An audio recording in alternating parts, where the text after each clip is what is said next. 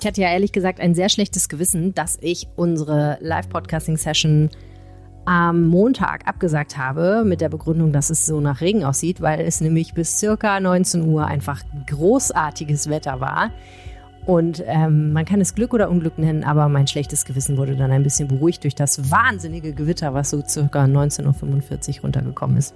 Puh, man könnte sagen, gerade noch mal Glück gehabt. Ich hoffe, keiner von euch hat am Stadtstrand gestanden. Ähm, es ist immer ein bisschen schwierig, dann allen Bescheid zu sagen, die vielleicht hätten kommen wollen. Äh, falls doch, ähm, es tut mir sehr, sehr leid, aber ich freue mich natürlich, wenn ihr das nächste Mal wieder dabei seid. Und zu dem Thema komme ich gleich noch. Jetzt aber erstmal zu den Themen von heute.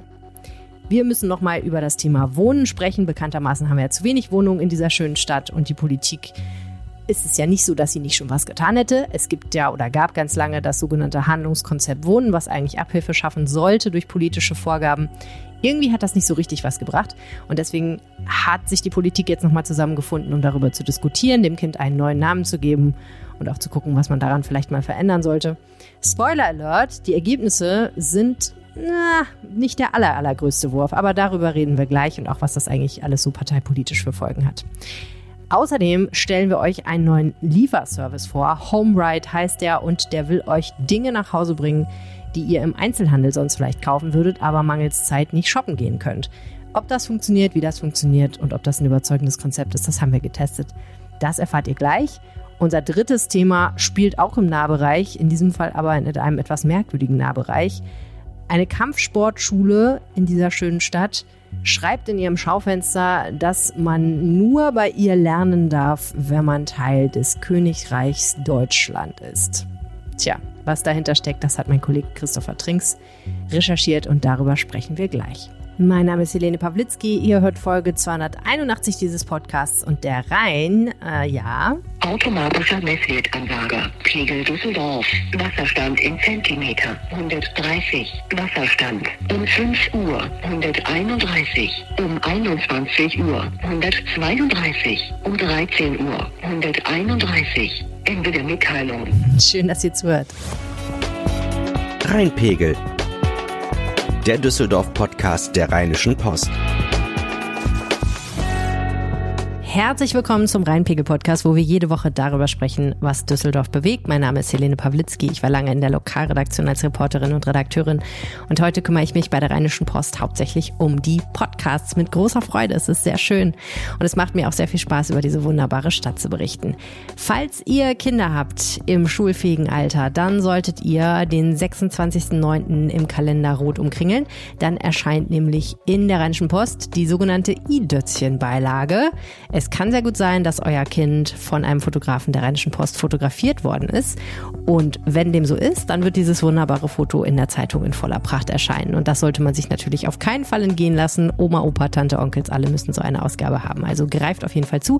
Die Bilder findet ihr natürlich auch online auf rp-online.de slash idötzchen alles in einem Wort. Also auf jeden Fall aufmerksam bleiben und zugucken.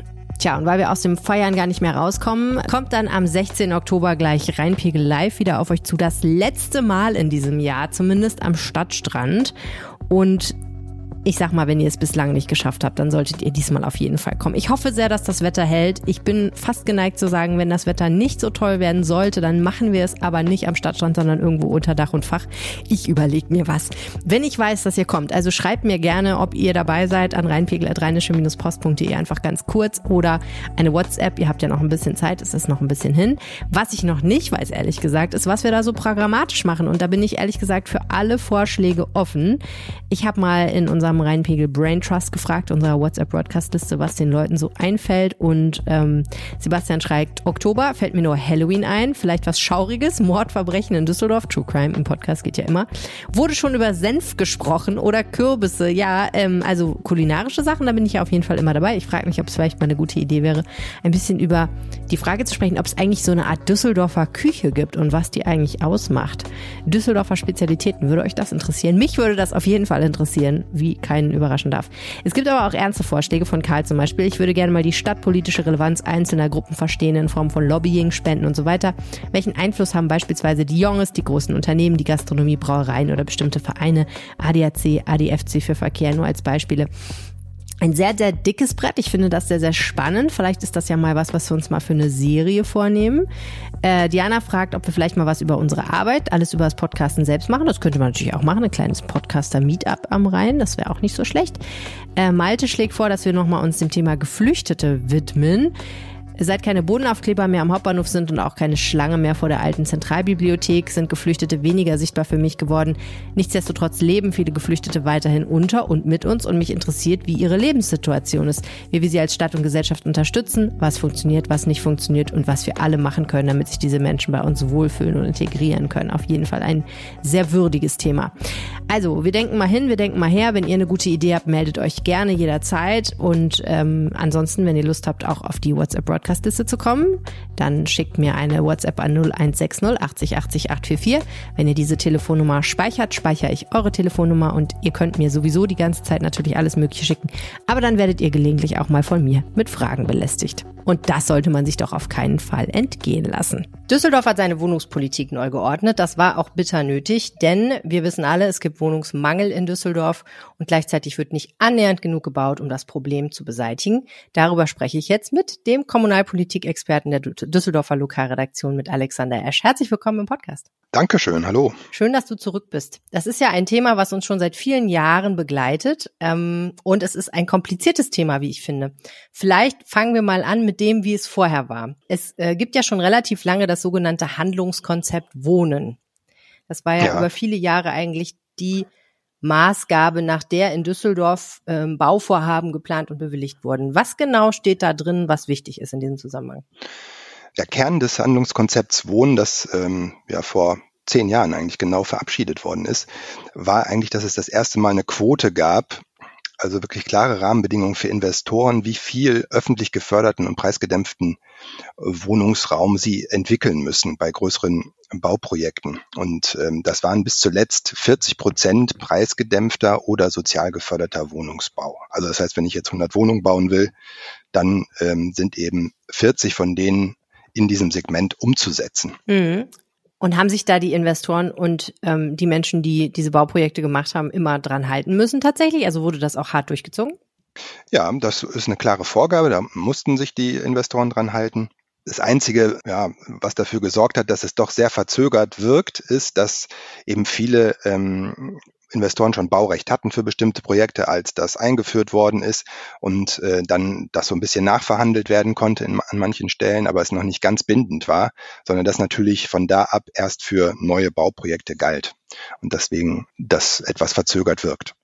Okay, an sich ja eigentlich eine gute Idee, aber unterm Strich hat das ja jetzt nicht dazu geführt, dass wir überschwemmt werden von preiswertem Wohnraum in Düsseldorf. Nee, das stimmt. Da gibt's eben auch ähm, den Kontrapunkt, dass viel zu viele Wohnungen aus der sozialen Bindung fallen. Ne? Also die schon bestehenden sozial geförderten Wohn also die öffentlich geförderten Wohnungen.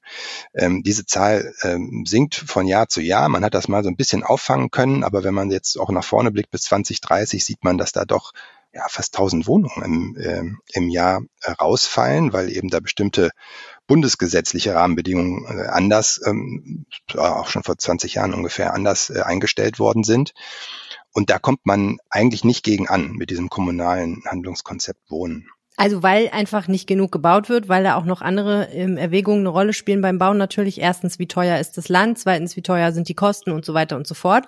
Und am Ende war natürlich auch immer ein Argument der Kritiker an so einem Handlungskonzept Wohnen, dass man damit den Leuten, die die Wohnungen bauen, einfach Anreize wegnimmt, weil sie natürlich mit den Wohnungen, die nachher günstig angeboten werden müssen, nicht mehr so viel Geld verdienen können.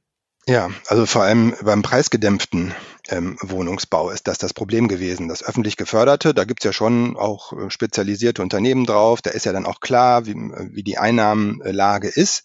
Ähm, aber bei diesem preisgedämpften Wohnungsbau, der auch sehr kompliziert ist, immer wieder unterschiedlich auch tariert worden ist, weil man es eigentlich nicht so richtig hingekriegt hat. Ne? Also entweder äh, sind die Preise da weggelaufen und sind dann in Regionen vorgestoßen, die möglich waren, die eigentlich nichts mehr mit preisgedämpft äh, dem Begriff nachzutun hatten. Oder ähm, am Ende war es jetzt so, dass Investoren gesagt haben, das können wir gar nicht umsetzen, ne? weil, weil da einfach zu wenig Miete reinkommt. Und dann ist genau dieser Effekt, den zumindest Investoren immer wieder beschreiben, ne? damit man diesen preisgedämpften Wohnungsbau umsetzen kann, muss man dann den frei finanzierten eigentlich noch teurer machen. Also ähm, ja, das waren dann so Effekte, die das zur Folge hatte, die dann auch nicht so richtig zielführend waren. Und was war jetzt der Grund, warum sich die Politik nochmal neu mit dem Thema beschäftigt hat? Ja, man hat dieses Handlungskonzept Wohnen nochmal so von Grund auf letztendlich äh, in, einen, ja, in, eine neue Form gegossen, könnte man sagen. Das nennt sich jetzt Baulandmodell. Das ist auch so ein bisschen eine Begrifflichkeit, weil mit diesen Baulandmodellen auch in anderen Kommunen äh, gearbeitet wird und ja, vielleicht auch der Wiedererkennungseffekt dafür ähm, Investoren und überhaupt ähm, auch über die Stadt hinaus größer ist. Man also genauer weiß, worum geht's da eigentlich. Und ähm, ein Teil davon ist zum Beispiel diese Quote, die hat sich auch nochmal verändert. Die, man hat diesen preisgedämpften Wohnungsbau jetzt komplett rausgenommen, äh, auch aufgrund der Probleme, die ich gerade geschildert habe, und ist jetzt bei einer Quote von 50 Prozent sozial gefördert. Also 100 Wohnungen will ich bauen, dann muss ich 50 Prozent sozial gefördert umsetzen. Und ähm, aber auch noch viele, also das ist 62 äh, Seiten lang, dieses Papier, glaube ich, wenn ich es richtig im Kopf habe. Also schon ein dickes Buch mit wirklich allen wohnungspolitischen ähm, Stellschrauben, die man sich so vorstellen kann, die es auch schon lange gab, die einfach da nochmal zusammengefasst worden sind, mit aber auch ein paar Neuerungen. Was sind denn die Neuerungen? Was ist neu an dem Konzept? Also was neu ist, ist, glaube ich, der Fokus auf die brachliegenden Flächen. Also diese Probleme haben wir ja auch immer wieder, auch schon mal im Podcast ja auch diskutiert. Die Adler Group äh, ist ja, glaube ich, mittlerweile ja wirklich bekannt geworden, die ja viele brachliegende Flächen hier in der Stadt besitzt. Da hängen vier bis 5.000 Wohnungen dran, die entwickelt werden müssten, sollten, schon längst da sein sollten. Und es geht aber nicht voran. Und jetzt ist die Frage, wie geht man damit um? Und ähm, ein Aspekt ist dieses Vorkaufsrecht, das da intensiver noch genutzt werden soll, wofür auch es ja mehr Möglichkeiten gibt jetzt bei der Kommune und, und es aber auch ein rechtlich schwieriges Feld ist. Deswegen dauert es auch Abstimmung mit anderen Kommunen. Wie machen die das eigentlich? Laufen da? Aber das ist eigentlich ein, eines der wichtigsten Instrumente ähm, und das ist ja auch schon belegt worden. Also mehrere Grundstücke von dieser Adler Group sind mit Vorkaufsrechten belegt. Das heißt, die Stadt hat da jetzt eine größere Einflusschance. Aber auch auf, auf anderen Wegen soll versucht werden, also man, die Rede ist von 8000 Wohnungen bis 2030. Die sollen aktiviert werden, indem man eben auf städtischen Flächen, aber auch auf privaten Flächen ähm, ja den Fokus stärker darauf legt, diese zu aktivieren. Also dass man da Prozesse leichter macht für die Investoren, dass man die Genossenschaften auch stärker mit einbezieht, ähm, um auf solchen Flächen tätig zu werden.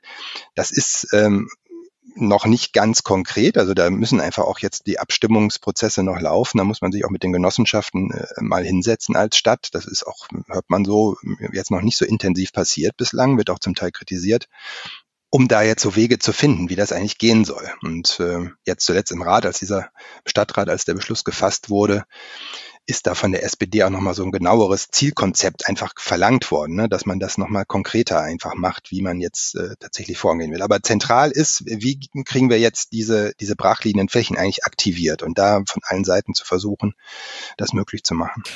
Mich hat das ehrlich gesagt ein bisschen gewundert, weil ich immer diesen Satz im Ohr habe, die Musik spielt im Bestand. Also das, was wir haben, müssen wir eigentlich weiterentwickeln. Wir müssen dafür sorgen, dass ähm, tatsächlich Wohnraum auch vermietet wird und nicht anders genutzt wird. Wir müssen das, was da ist, vielleicht noch verdichten. Aber ähm, so viele Brachflächen gibt es in Düsseldorf ja jetzt auch nicht, dass man sagen würde, hätte ich jetzt gedacht, äh, das löst unsere Probleme der Tausenden von Wohnungen, die uns fehlen. Ja, das stimmt, ja. Also das ist auch sogar so eine Zahl, wenn ich die richtig im Kopf habe, diese vier bis 5.000 Wohnungen äh, der Adler Group, dass das ungefähr 30 Prozent dessen ist, was es überhaupt noch an Potenzial gibt, an Flächen. Ne? Also, und das muss man sich mal vor Augen halten. Also, wenn wir jetzt hier von 15.000 Wohnungen sprechen, im Vergleich zu der rasant wachsenden Stadt, puh, also dann, dann hast du schon recht. Also ist die Frage, wie, wie weit führt uns das eigentlich? Ne? Und Nachverdichtung äh, wird da auch weiterhin ähm, ein wichtiges Thema sein. Aber was beim Bestand, ähm, glaube ich, wichtiger ist, dass, dass ähm, als da wirklich neuen Wohnraum entwickeln zu können. Ne? Da, da geht es ja dann erstmal auch darum, den überhaupt instand zu halten und energetisch fit zu machen. Ich glaube, das ist ja die viel größere Aufgabe. Ne? Das ist ja, äh, das muss ja alles gleichzeitig passieren. Also nicht nur dieser, dieser Neubau, der gerade total ins Stocken kommt, sondern gleichzeitig muss man diesen ganzen Bestand, diese ganzen auch schön ähm, Altbauten in, in Flingern und Unterbilk und so, wenn man sich die anguckt, dann kann man sich ungefähr vorstellen, wie energetisch die saniert sind und was da alles nötig ist, dann auch, auch äh, zu investieren, um einfach nur das zu erhalten, was da ist. Ne? Also da kommt ja keine neue Wohnung dann dazu. Aber eben ein Fokus, äh, das war jetzt auch nochmal Thema im, im, Stadtrat, soll eben auch stärker noch auf den Bestand gelegt werden, als das in diesem Baulandmodell der Fall ist. Da gibt es also so bestimmte Priorisierungsbausteine, was macht man zuerst, was ist am wichtigsten. Und der Bestand kam da so ein bisschen unter die Rede aus Sicht von SPD und Grünen.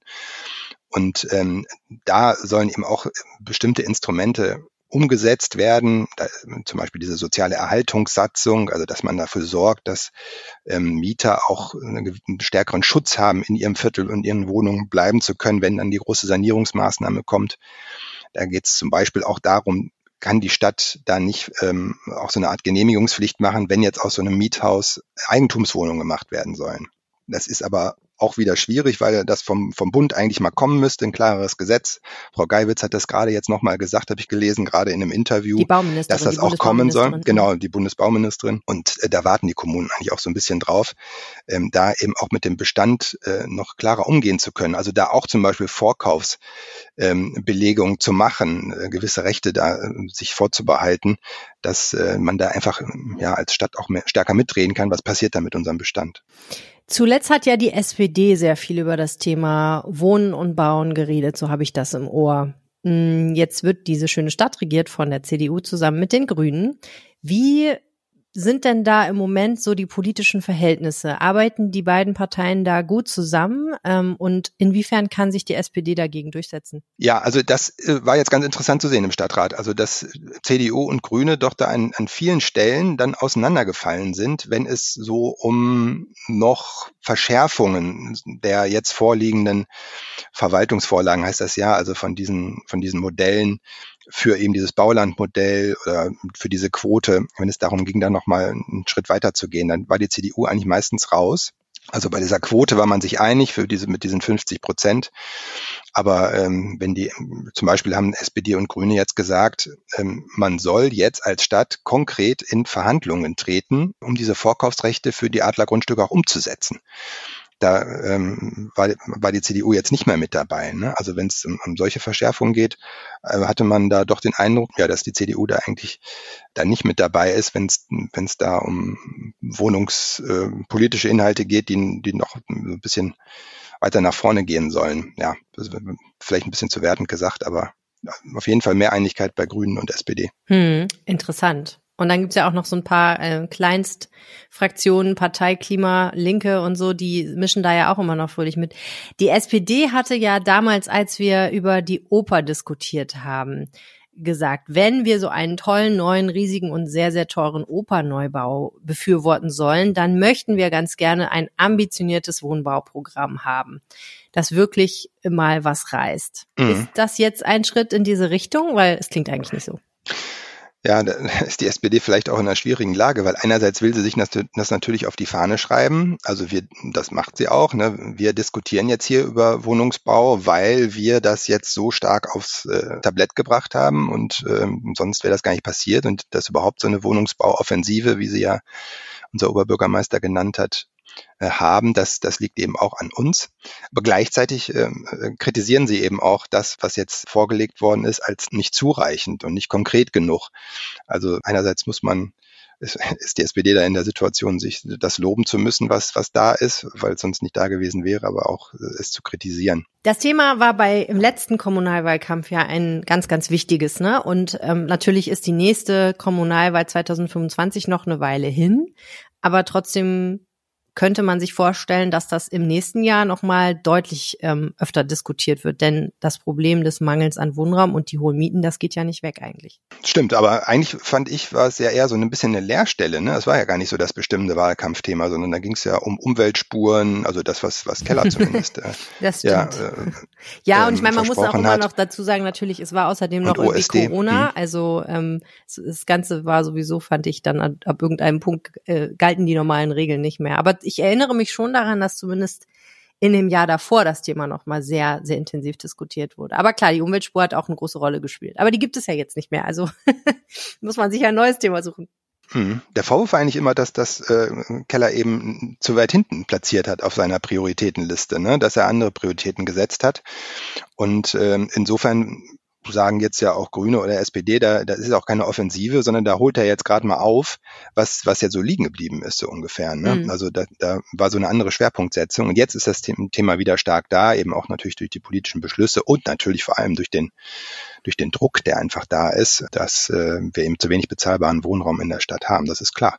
Aber das wird natürlich, äh, da hast du recht, äh, starkes Wahlkampfthema dann werden. Allein deshalb, weil die SPD, SPD natürlich jetzt da sehr mit, sehr mit spielen wird, auch mit, mit diesem Punkt. Aber es ist, äh, ist ganz spannend zu sehen, weil eigentlich hatte man jetzt so die Vermutung, ja, was passiert denn jetzt? Jetzt machen SPD und CDU, obwohl ja die CDU mit den Grünen in der Kooperation sind, machen die jetzt irgendwie so einen Wohnungsdeal? Machen die jetzt weiter dann Wohnungspolitik zusammen oder, oder wie ist das eigentlich? Ne? Also so, ich höre, dass jetzt das in den Fachausschüssen oder so jetzt nicht so ist, sondern dass man da weiterhin in der Kooperation unterwegs ist. Und man sieht aber eigentlich dann jetzt im Gegenteil, es machen aber SPD und Grüne und wie du hast gesagt, Klima- und äh, Parteifraktion und auch äh, die Linken dann plötzlich bilden da so eine Mehrheit im Rat und, und schieben da Dinge nochmal so ein bisschen weiter in der Richtung, die sie halt äh, befürworten. Ne? Also ganz interessant, wie da die Mehrheitsbildung funktioniert. Und man sieht vielleicht auch daran, dass da bei CDU und Grünen vielleicht doch gar nicht so viel Einigkeit in diesem Thema ist und dass das vielleicht, vielleicht deswegen auch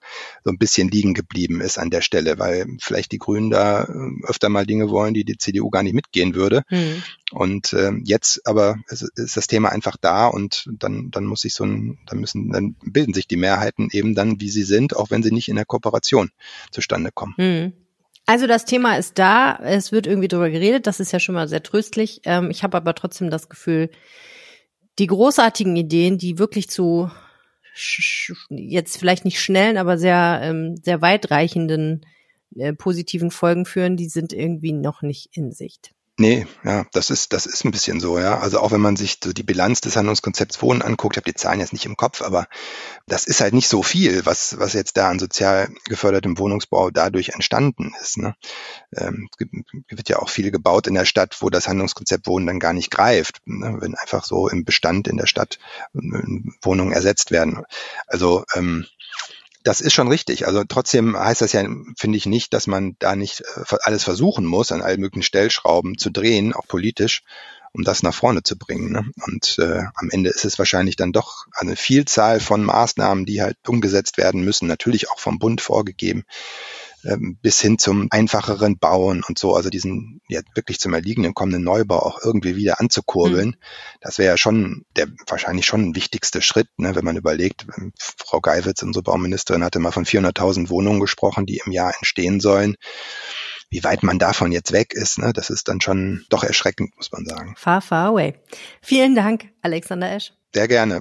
Gleich sprechen wir über einen neuen Lieferservice in Düsseldorf, der euch Dinge aus der Buchhandlung oder der Drogerie nach Hause transportiert. Wir haben das getestet für euch. Vorher aber eine kurze Pause, in der vielleicht auch ein bisschen Werbung läuft. Und wir sind zurück und ich glaube, Hörer dieses Podcasts wissen, dass ich großer Fan bin von Lieferservices und solchen Geschichten. Ich muss sagen, ähm, ich finde alles, was unser Leben einfacher macht, gut. Ich verstehe, dass es manche Leute erzürnt. Ich habe in dieser Woche auch schon einen Leserzuschrift bekommen zum Thema Verödung der Innenstädte und dass das Thema, über das wir jetzt gleich reden, der Service, über den wir jetzt gleich reden, dazu beiträgt, dass die Innenstadt weiter verödet. Ich muss dazu sagen, ich glaube das persönlich nicht, aber der Service Home Ride, den wir getestet haben, der hat andere Probleme, würde ich sagen. Und darüber spreche ich jetzt mit meinem Kollegen und Co-Autor Christopher Trinks aus der Lokalredaktion. Herzlich willkommen im Podcast. Hallo Helene. Bist du eigentlich das erste Mal im Rheinpegel? Ja, das allererste Mal. Krass, du warst schon mal im Aufwacher-Podcast, ne? Vor langer Zeit. Auch das Auch nicht? nicht? Tatsächlich nicht. Okay, nee. bilde mir doch fest ein. Aber gut, dann äh, ist das äh, sehr schön, dass du da bist. Äh, wir haben ja zusammen einen äh, Artikel geschrieben über äh, den Service Home Ride. Kannst du mal kurz erklären, was das eigentlich ist? Ja, sehr gerne. Ähm, HomeRide äh, wurde von drei jungen Gründern aus Köln äh, gegründet, mhm. gelernte Einzelhandelskaufmänner, die sich zum Ziel gesetzt haben, eben den stationären Handel so ein bisschen ins digitale Zeitalter zu heben. Ja. Sich also Produkte aus der Innenstadt oder von dem Laden um die Ecke nach Hause liefern zu lassen, ohne ihn ganz analog aufsuchen zu müssen eigentlich eine total geniale Idee, weil das muss ich sagen, geht mir oft so, dass ich zu Hause sitze und denke so, ich müsste jetzt eigentlich mal, weiß ich auch nicht. Also ganz oft ist es mit Apotheken so, dass ich denke, jetzt Hustensaft wäre jetzt echt gut oder Fieberzäpfchen wären je- jetzt echt gut. Jetzt wohne ich in der Nähe vom Hauptbahnhof, da ist es jetzt nicht so schwierig, da hinzukommen. A und B haben die fast immer auf. Also da bin ich schon echt äh, ein bisschen bläst, aber dass man denkt, so jetzt auf den Knopfdruck nicht nur irgendwie, weiß ich nicht, Bier und Zigaretten und Süßigkeiten liefern lassen können, sondern tatsächlich auch mal was Sinnvolles. Das ist mir relativ oft so gegangen. Oder mal ein Geschenk, wenn man zu spät unterwegs ist und noch auf eine Geburtstagsfeier muss oder irgend sowas. Und das Problem adressieren die so ein bisschen. Ja, genau. Die ähm, wollen halt nicht nur eben äh, Lebensmittel liefern, also sind auch im Sortiment, zum Beispiel ein Biomarkt oder auch Rewe. Aber eigentlich ist das Konzept, dass man ja eine möglichst große Bandbreite äh, an Sortimenten ähm, ja eben lokaler Händler abliefert. Bisher sind das nur Niederlassungen äh, großer Ketten aus in Düsseldorf. In Köln aber zum Beispiel haben sich schon ein paar ähm, kleine Schuhhändler und Buchhändler angeschlossen. Und ähm, was ich ganz interessant an dem Service auch finde, dadurch, dass dann halt äh, auch so ja so Läden wie Mediamarkt oder äh, Baumarkt oder ähnliches mit dabei sind, dass man sich zum Beispiel auch ja so einen Sack Blumenerde, der schon ein bisschen was wiegt, äh, nach Hause liefern lassen kann oder auch einen Fernseher. Die werden dann nämlich mit Lasten E-Cargo-Bikes äh, ausgeliefert, Ja. die bis zu 250 Kilo tragen können. Gar nicht so doof. Ich muss ja auch sagen, ähm, es ist wirklich oft so, dass ich denke, okay, ich brauche, was weiß ich, neue Einlegesohlen für meine Schuhe. Ne? Und ähm, dann gibt es zwei Möglichkeiten. Entweder ich suche mir einen Zeitpunkt, wo ich es tatsächlich schaffe, loszugehen und das zu besorgen, Klammer auf, und hoffe dann, dass der Schuhladen meines Vertrauens tatsächlich auch die richtigen Sohlen in meiner Größe da hat. Oder ich gehe halt direkt zu Amazon oder einem anderen Versandhändler, bestell das schnell und es kommt dann zu mir. Und das ist natürlich für viele Leute, die wenig Zeit haben, eigentlich die ideale Lösung. Und das wäre ja jetzt eigentlich so ein bisschen das Zwischenglied in der Kette, ne, dass man sagt, ja, ich bestelle das online vom Sofa aus zwischendurch, wenn ich mal Zeit habe, morgens schlaftrunken, wenn der Wecker gerade geklingelt hat, aber das Kind noch schläft, Gott sei Dank. ähm, und es kommt dann irgendwann zu mir, aber ich muss eben nicht den Umweg gehen über eine äh, US-amerikanische Riesenkette, die versucht, die Weltherrschaft an sich zu reißen. Genau das. Und was auch, glaube ich, viele Menschen auch äh, schön finden, dass man halt auch bestimmte Produkte mancher Marken oder sowas, zum Beispiel meine Freundin ist ein großer Fan vom Drogeriemarkt DM und Mhm. äh, war ganz begeistert, dass sie jetzt dadurch eben äh, ihren äh, ganz speziellen Spülschwamm, der, äh, der auf den einen Aufsatz passt, ähm, nun auch bestellen kann, weil sie Ja. es sonst nicht unter der Woche schafft. Also. Sehr schön. Gut, ähm, jetzt muss man natürlich dazu sagen, DM, Rewe und so, die haben ja auch schon eigene Lieferservices, ne? Und ähm, ich kann nur sagen, Rewe benutze ich regelmäßig, ähm, funktioniert ziemlich gut, hat eine ganz ausgeklügelte App, die ähm, wirklich ganz sinnvoll funktioniert, ganz gut strukturiert ist und das irgendwie alles relativ easy peasy abwickelt. Da kann man ja bestellen für einen späteren Zeitpunkt, also für den nächsten oder übernächsten oder überübernächsten Tag, da sucht man sich dann so Lieferfenster. Ähm, dann gibt's ja diese ganzen Geschichten, Gorillas, Flink und so etc. Wenn man mal so ad hoc was braucht, zwischen 7.30 und 22 Uhr oder sowas, kann man da ja was bestellen. Das kommt dann so meistens innerhalb einer halben, dreiviertel Stunde, je nachdem, wo man wohnt. Manchmal geht's auch schneller, manchmal nicht. Äh, und DM hat ja auch einen Lieferservice. Ne? Ich glaube, die liefern abends dann immer aus, soweit ich weiß. Also, das sind jetzt alles Sachen, wo ich sagen würde, ja, der Markt ist schon ziemlich dicht in Düsseldorf. Um, was bietet denn oder was will HomeRide bieten, was diese ganzen Services nicht bieten?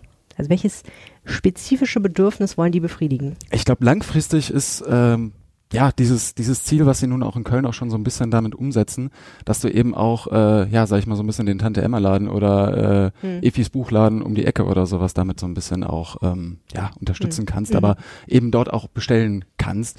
Äh, klar, viele mögen sich jetzt denken, äh, noch ein Lieferdienst braucht's jetzt nicht und ja, dann auch erst am Abend geliefert zu bekommen, wenn man bis 16 Uhr bestellt. ist Ah ja, das haben wir noch gar nicht gesagt. Man Genau. bestellt bis 16 Uhr und kriegt dann ab 18 bis 21 Uhr irgendwann geliefert. Genau, genau. Man wählt dann festen Lieferslot aus. Mhm. Ähm, wobei man ja sagen muss, ad hoc Bedürfe, das Bedürfnisse bedienen, das ist jetzt bei Flink oder Get Ear oder sowas mittlerweile jetzt auch nicht mehr so. Na, es ist nicht so 10 Minuten, das Genau. ist, es ist nicht mehr, aber es ist schon so 20 bis 30 Minuten kriegen die meisten schon noch hin. Ne? Genau, außer du bestellst abends so zur, Ja. zur Stoßzeit. Ja, ja. Aber ich glaube tatsächlich, ähm, ja eben dadurch, dass du halt auch größere, umfangreichere Bestellungen, äh, zum Beispiel eben den, den Badezimmer-Unterschrank oder sowas. ja, den habe ich auch gesehen in der Genau. App. stimmt. oder wenn du mal Bock hast, einen neuen Fernseher mit 50 Zoll Ja. oder sowas zu haben äh, und dann vielleicht nicht den Weg über Amazon oder ähnliches gehen möchtest, ähm, Ja. dann glaube ich, treffen die dir schon eine Marktlücke. Ja, wobei dafür gibt es ja auch, also Badezimmer-Unterschrank, okay, weiß ich nicht. Ähm, Blue, äh, Cool Blue in Düsseldorf liefert Mhm. ja auch, also da Mhm. könnte man theoretisch den Fernseher und da ist natürlich jetzt die Frage, hat HomeRide da ein gleich gutes Angebot, eine gleich gute Auswahl und auch eine gleich vernünftige äh, App und Präsentation, sodass man sich auch für das richtige Produkt entscheidet. Dazu kommen wir gleich vielleicht nochmal. Und was Bücher angeht, muss ich sagen, äh, ich äh, zum Beispiel, ähm, es gibt einen Buchhandel, der heißt Bücherober hier in Düsseldorf in der Innenstadt, der liefert auch. Also äh, da könnte man auch theoretisch bestellen. Es würde dann am nächsten Tag kommen normalerweise. Also ich finde, das ist ein schwieriger Markt. Da gibt es schon echt viele Angebote und die Frage ist ja dann immer so ein bisschen, welche Plattform setzt sich durch, weil man ja meistens versucht, wenn man es schafft, das alles irgendwo an irgendeiner Stelle zu bündeln und wo, wo man dann nur auch eine App hat mit einem Account, für die man, mit der man fast alles machen kann, die gewinnen ja meistens. Also da bin ich sehr gespannt, wie es weitergeht. Wir haben das Ganze ja mal getestet und haben uns angeguckt, wie es tatsächlich funktioniert. Und ich muss sagen, es hat mich ein bisschen ratlos zurückgelassen. Magst du das ein bisschen ausfinden? Was hat dich ratlos zurücklassen? Ja, also ich, ich habe ein paar Drogerieartikel bestellt, weil ehrlicherweise ich hatte, ich brauchte gerade keinen Badezimmerunterschrank. Und die App war so ein bisschen verwirrend, fand ich, weil da irgendwie, ne, du gibst Shampoo ein, dann kommen da irgendwie 20 bis 50 Shampoos, aber du kannst halt nicht so richtig erkennen, von wem ist eigentlich das Shampoo und wer liefert da eigentlich. Also du siehst nur da, den Namen des Shampoos praktisch äh, feines Haar und den Preis und so. Das fand ich ein bisschen unübersichtlich. Mir war auch nicht so ganz klar, wie das ansonsten in dieser App strukturiert ist. Da waren irgendwelche Kategorien wie heute noch geliefert oder aus diesen Geschäften kommt das oder irgendwas. Aber wie das genau, welche Logik dahinter stand, das war mir überhaupt nicht klar.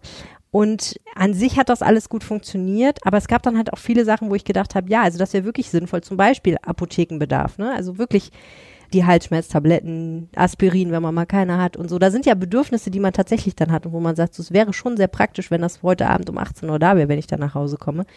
Und äh, das gibt's aber da einfach nicht, sondern das, was unter Apothekenartikeln gelistet war, das waren halt alles so Drogerie, Kräuter, pflanzliche Geschichten, was auch alles Feines und seine Berechtigung hat, aber eben keine Lücke bei mir füllt, muss ich sagen. Also das hat mich so ein bisschen gestört. Und dann fand ich schon, ist sehr teuer. Also Liefergebühren von 4,90 Euro mein lieber Schwein, ich habe, glaube ich, für 10 Euro Drogerieartikel bestellt und das lohnt sich halt überhaupt nicht. Also, ne, so. Ich glaube, das kommt dann echt darauf an, was du bestellst. Mhm. Also, wie gesagt, wenn du echt äh, nur Drogerieartikel, sag ich jetzt in dem Sinne, von 15 Euro Warenwert bestellst, dann kann ich das voll und ganz nachvollziehen, dass sich jeder denken würde, ja gut, da kann mhm. ich doch eben mal kurz die 500 Meter zum Drogeriemarkt um die Ecke gehen. Das kann auch noch bis morgen warten, so. Genau. Wenn du jetzt was Größeres bestellst, ich glaube, dann ändert sich das schon ein bisschen. Also, dass da tatsächlich auch größere Warenwerte äh, dabei sind. Mhm. Und was du mit den Apotheken meinst, da, da muss ich vielleicht äh, so ein bisschen äh, dem, dem, dem Startup so ein bisschen äh, beistehen. Der Dienst ist jetzt am letzte Woche erst gestartet. Mhm. Ähm, ist auch noch nicht linksrheinisch verfügbar, deswegen mhm. mh, auch noch großer Punkt. Beides allerdings, sowohl also auch der Anschluss von Apotheken als auch das linksrheinische hat mir zumindest der einer der Gründer Hendrik Leilensack im Interview äh, erzählt, soll möglichst bald mhm. folgen. Da ist man gerade in, in Verhandlungen und ich glaube, sie haben tatsächlich auch schon ein bisschen auf deine Kritik reagiert. Mhm. Ich habe nämlich heute Morgen noch mal in den äh, ins Sortiment reingeguckt und tatsächlich, ich hatte dasselbe Gefühl am Wochenende wie du, dass man äh, den Bereich eines Elektronikhändlers geöffnet hat und plötzlich zwischen äh, äh, links war Dinner for One daneben war ein HDMI-Umschaltkabel für Apple-Geräte und dann war da plötzlich ein Kühlschrank für 350 Euro oder sowas. Völlig dachte man so, okay. Ja, es ist so, dass das, ich denke, in welchem, also in mhm. welcher Lebenslage gucke ich in diese App und denke mir so, ach interessant, ne? Genau. Also weil es ist ja nicht Angebote, die auf mich zugeschnitten sind oder so, sondern es ist einfach random. Mhm. Exakt. Aber da habe ich jetzt heute Morgen mal reingeschaut und tatsächlich äh, sind jetzt auch Suchfilter verfügbar. Ah, das ist alles ein bisschen aufgeräumter. Äh, aufgeräumter und geordneter. Also vielleicht muss man dem ganzen Dienst noch ein bisschen Zeit geben. Ja, das glaube ich auch. Äh, ganz generell, du hast ja mit denen gesprochen, habe ich mich gefragt, warum machen die das ausgerechnet jetzt? Ne? Die wirtschaftlichen Zeiten sind schwierig, der Einzelhandel stöhnt, dass die Leute einfach nicht mehr so viel Geld im Portemonnaie haben oder jedenfalls nicht mehr so gerne Geld ausgeben. Und äh, man kann ja auch an den Berichterstattungen über die verschiedenen Lieferservices sehen, dass da vieles, ich sage mal vorsichtig, sich konsolidiert. Also ist das wirklich ein guter Zeitpunkt? Warum machen die das jetzt? Ja, das habe ich mich natürlich auch gefragt und da haben sie mir eine ganz klare Antwort gegeben. Also HomeRide unterscheidet sich insofern so ein bisschen dadurch, dass die nur den Marktplatz quasi anbieten, also die digitale Strukturen. Der, die Lieferung überfolgt über einen Logistikpartner äh, mhm. in Köln und Düsseldorf und ähm, auch die Lagerung, das ist ja auch bei diesen Supermarktlieferdiensten das Problem, dass die unfassbar hohe äh, Lagerungskosten äh, und eben Lieferkosten haben. Äh, die übernimmt der Einzelhandel, weil der ist mhm. ja da. Das mhm. sind ja die Niederlassungen ja, hier, verstehe. die Geschäfte. Dementsprechend ähm, haben die drei Gründer zumindest keine Bedenken, dass sie da eine ähnliche Entwicklung nehmen äh, okay. wie andere Startups. Weil die Kosten nicht so hoch sind. Eben, weil mhm. die Kosten nicht so hoch sind. Und äh, der stationäre Einzelhandel halt dadurch auch so ein bisschen noch so seine Berechtigung vielleicht erhält, weil eher dann dadurch das Lager in der Stadt ist. Also ich wäre sehr dafür. Ich fände das klasse, weil ich glaube auch viele Einzelhändler, gerade kleinere, äh, so das Thema Webshop, das ist für die schon auch ein Schmerzpunkt. Das kostet wahnsinnig viel Arbeit und es ist halt nicht eigentlich das, was sie machen wollen. Ne? Sie wollen eigentlich gerne Kunden beraten und sie wollen, wenn sie das auslagern könnten, wäre das wahrscheinlich schön. Und wenn die Lieferung am gleichen Tag und ähm, sehr, sehr, wie soll ich sagen, sehr ortsnah erfolgt, also dass man nicht irgendwie über irgendwelche Logistikzentren geht, sondern tatsächlich irgendwer holt das Zeug da mit einem E-Bike ab und bringt es dann von, zu mir nach Oberbirk, dann ist es schon auch ein, wahrscheinlich eine einigermaßen nachhaltige Lösung. Das glaube ich auch. Gleich sprechen wir nochmal weiter, Chris, nämlich über eine kuriose Kampfsportschule, die sich einem eigenen Königreich zugehörig fühlt. Vorher eine kurze Pause, in der das läuft, was diesen Podcast möglich macht, nämlich Werbung. Und wir sind zurück und äh, Chris Trinks, du hast eine Geschichte ausgegraben, die einerseits kurios und lustig und andererseits auch etwas bedenklich ist, ehrlich gesagt. Ähm, du bist auf eine Kampfsportschule gestoßen, die nicht jeden bedient. Absolut. Wie bist du darauf gestoßen? Ja, ich kenne die Kampfsportschule schon eine ganze Weile. Ich habe auch einen Bekannten, äh, der dort bis vor ein paar Jahren auch noch tatsächlich äh, Kurse, also Kampfsport tatsächlich gelernt hat, mhm. Kung Fu. Und der mir dann schon äh, in der Corona-Zeit äh, gesagt hat, in Corona-Jahren 2021, da hat sich irgendwas verändert. Die Betreiber sind irgendwie ein bisschen seltsamer geworden. Okay. Genau, es wurden irgendwie seltsamere Gespräche geführt und ähnliches. Ja. Und da habe ich mir diesen Laden mal vor Ort angeschaut und tatsächlich machen die ähm, ja eigentlich gar keinen Hehl daraus, wem sie sich zugehörig fühlen. Äh, in jedem Schaufenster sind nämlich kleine Schilder, die darauf hinweisen, dass der Zutritt nur für Staatsangehörige bzw. Zugehörige des Königreichs Deutschlands ah, äh, sei. Und okay, also not for me. Genau, und Schade. geht man dann noch ein bisschen weiter, also dieses sogenannte äh, Königreich Deutschland, dazu würde ich gleich nochmal so ein bisschen was erzählen, habe ich dann auch recherchiert. Die haben auch eine Webseite und äh, schaut man sich dort mal die Vortragsredner an, dann äh, sind dort tatsächlich auch die Betreiber äh, aufgelistet und machen eigentlich gar kein, ja, gar kein Versteck daraus, dass sie äh, äh, für ein seltsames äh, Staatskonstrukt äh, eintreten. Ja. Was heißt denn das genau, dass man dann nur hingehen darf, wenn man Teil des Königreichs Deutschland ist? Also, das heißt, wenn ich jetzt da reinkäme und sagen würde, hallo, bringt mir bitte Kung Fu bei, wann fangen eure Kurse an? Dann würden sie sagen, zeig uns mal bitte deinen Zugehörigkeitsausweis zum Königreich, oder? Ähm, ich war nicht selber drin. Ja. Und ich habe auch leider keine Stellungnahme von dem bekommen, ob wir nicht lange Jahre angefragt habe. Also wie jetzt dieser, dieser Zusammenhang ist, ob die da reingehen, ob jetzt da nur, ja. nur wirklich Staatsangehörige Kampfsport betreiben dürfen. Ja. Ähm, was schreiben Sie denn? Also du hast ja gesagt, Sie mhm. schreiben in Ihrem Schaufenster was. Genau da kommt der Punkt.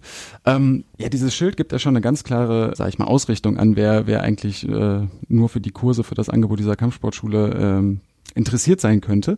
Was ich aber sehr interessant finde, ist auch, wenn du dir die Flyer anguckst, beziehungsweise auch die Webseite im Impressum, mhm. dort wird nochmal explizit darauf hingewiesen, dass du eine temporäre, temporäre Zugehörigkeit äh, zum Königreich Deutschland äh, besitzt, äh, für die Dauer der Interaktion der Geschäftsbeziehung. Das heißt, Aha. sobald du einen Kurs, du, du, musst kein Mitglied anscheinend in diesem ah. ominösen Königreich sein, sondern du kannst auch äh, äh, einfach einen Kurs dort buchen und dann bist du schon temporär äh, Königreichsbürger. Doppelte Staatsangehörigkeit. Aber, oder vielleicht auch nicht, vielleicht vielleicht verliere ich dann auch äh, in deren Augen meine Staatsangehörigkeit zur Bundesrepublik Deutschland, die, lass mich raten, in ihren Augen nicht existiert.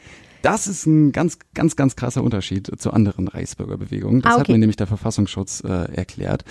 Ähm, man kennt das ja, Reichsbürgerbewegungen zeichnen, zeichnen sich ja eigentlich dadurch aus, dass sie die Grenzen des Deutschen Reiches oder von 1937 äh, wieder zurückfordern und die BRD sei ja kein legitimer Staat, sondern nur eine äh, GmbH, die gegründet wurde und ähm, der Verfassungsschutz hat mir erklärt, die übrigens auch das Kampfsportstudium aktuellen Bericht äh, des Landes NRW aufführen, mhm. äh, die haben mir erklärt, dass im Gegensatz zu anderen Reichsbürgerbewegungen ähm, die Königreichsanhänger, die Bundesrepublik, äh, die Legitimität der Bundesrepublik als eigener Staat gar nicht anzweifeln. Sie wollen vielmehr einen, einen eigenen Staat mit einer eigenen Gerichtsbarkeit im Gebiet der Bundesrepublik aufbauen hm. und somit quasi eine äh, Alternative zum System bieten. Und, äh, also ganz klassische Verfassungsfeinde. Absolut. Die wollen unseren Staat abschaffen und wollen ihren eigenen haben. Genau. Sie okay. können die Menschen damit, sich durch einen Übertritt von der Geltung deutscher Gesetze entziehen zu können, von dem Grundgesetz entziehen zu können und auch von der Steuerpflicht zu Verrückt. Befreien also ne, wehrhafte Demokratie und so, an der Stelle denkt man sich natürlich schon krass, dass sie das einfach so in ihrem Schaufenster dann propagieren können und so, ne? Irgendwie. Ich meine, sie, sie propagieren diese ganzen konkreten Dinge ja nicht wirklich, aber das ist schon interessant, dass das einfach geht. Absolut. Kann man nur sagen, Meinungsfreiheit existiert in Deutschland. Offensichtlich sehr. Okay, also du hast schon gesagt, du hast die gefragt, ob sie was dazu sagen wollen. Sie wollte nicht. Ähm, wenn man jetzt tatsächlich dahin ginge und sagen würde, ich möchte da Kampfsport lernen und man würde mit denen einen Vertrag schließen zu den Bedingungen, die du genannt hast. Und ähm, du hast ja auch in deinem Artikel geschrieben, dass sie tatsächlich sogar ihre eigene Währung propagieren, in der dann sozusagen abgerechnet wird. Eine Währung, die man nicht zurücktauschen kann, wenn ich das richtig verstanden genau. habe, in Euro.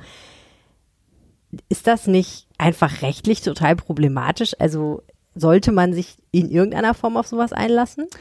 Ja, tatsächlich, das habe ich die Dame des Verfassungsschutzes auch gefragt. Und ähm, ja, es ist so, tatsächlich riskieren die Anhänger des KAD ähm, eben, wie, wie das abgekürzt heißt, eben auch erhebliche finanzielle äh, Schäden und auch rechtliche Repressalien, da sie ähm, ja, zum einen selbst beim Königreich Deutschland keinen Anspruch auf Rückzahlung ihrer Beiträge haben. Das heißt, mhm. auch die Seminarbeiträge, die in Gänze bis zu 374 Euro kosten können, wenn man diese komplette Seminarreihe vollzieht, mhm. die musst du im Voraus bezahlen.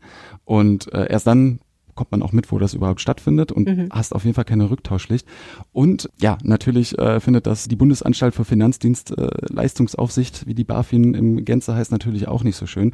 Da gab es jetzt zum Beispiel äh, jüngst in Köln äh, den Versuch, äh, wo auch Königreichsanhänger ein sogenanntes Gemeinwohlrestaurant eröffnet haben. Ja, das hat äh, die Stadt Köln relativ schnell wegen fehlender Konzession äh, äh, schließen lassen. Mhm. Und äh, auch die Finanzaufsicht ist mittlerweile dahinterher, weil diese Königreichsbetriebe eine eigene Gewerbenummer mit einer fiktiven Behörde ausweisen und eben ja. keine Steuern zahlen. Und ja, das ruft natürlich den Rechtsstaat auf aufs Papier.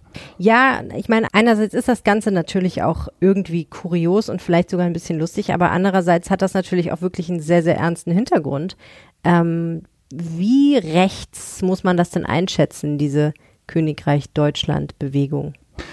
Also was sie alle eint, das habe ich äh, Wissenschaftler des Forschungsschwerpunkts Re Rechtsextremismus und Neonazismus der Hochschule Düsseldorf gefragt.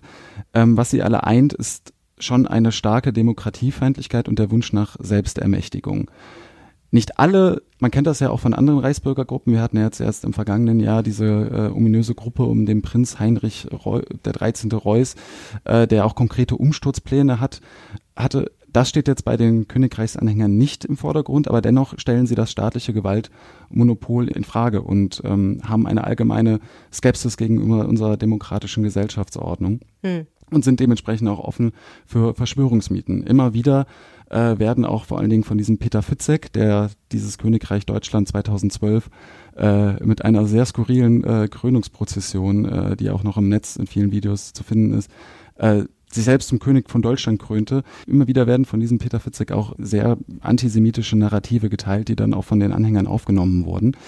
Aber, und das haben mir die Wissenschaftler auch erklärt, man sollte jetzt nicht alle dieser, dieser Menschen, die sich dafür interessieren, einer offen rechts, ja, rechtsextremen Ideologie äh, unterstellen. Viele von ihnen oder einige von ihnen sind auch eher auf der Suche ja, nach alternativen Gesellschaftsformen und geraten dann in dieses Königreich Deutschland. Aber die große Gefahr ist eben, dass, äh, dass durch diese zunehmende Verzahnung äh, dieses Königreichs Deutschland mit anderen Reichsbürgerbewegungen und eben der Szene der Corona-Leugner, der Verschwörungstheoretiker, dass dadurch eben auch Menschen aus der bürgerlichen Mitte ziemlich radikalisiert werden können und eben in Kontakt mit Ideologien rechtsgerichteter Staatsfeindlichkeit kommen können. Hm. Anhänger des Königreichs Deutschland betreiben eine Kampfsportschule mitten in Düsseldorf und Christopher Trinks hat das recherchiert. Vielen, vielen Dank, Chris. Vielen Dank, Helene. Das war der Rheinpegel für diese Woche. Wenn ihr uns was sagen möchtet, geht das natürlich wie immer an rheinpegel.rheinische-post.de oder per WhatsApp an 016080 80 844. Und ich freue mich wahnsinnig, wenn ihr diesen Podcast weiterempfehlt und natürlich auch, wenn ihr nächste Woche wieder reinhört. Mein Name ist Helene Pawlitzki. Habt eine gute Woche. Bis dann. Tschüss. Mehr im Netz. Alle Nachrichten aus der Landeshauptstadt findet ihr auf rp-online.de slash Düsseldorf.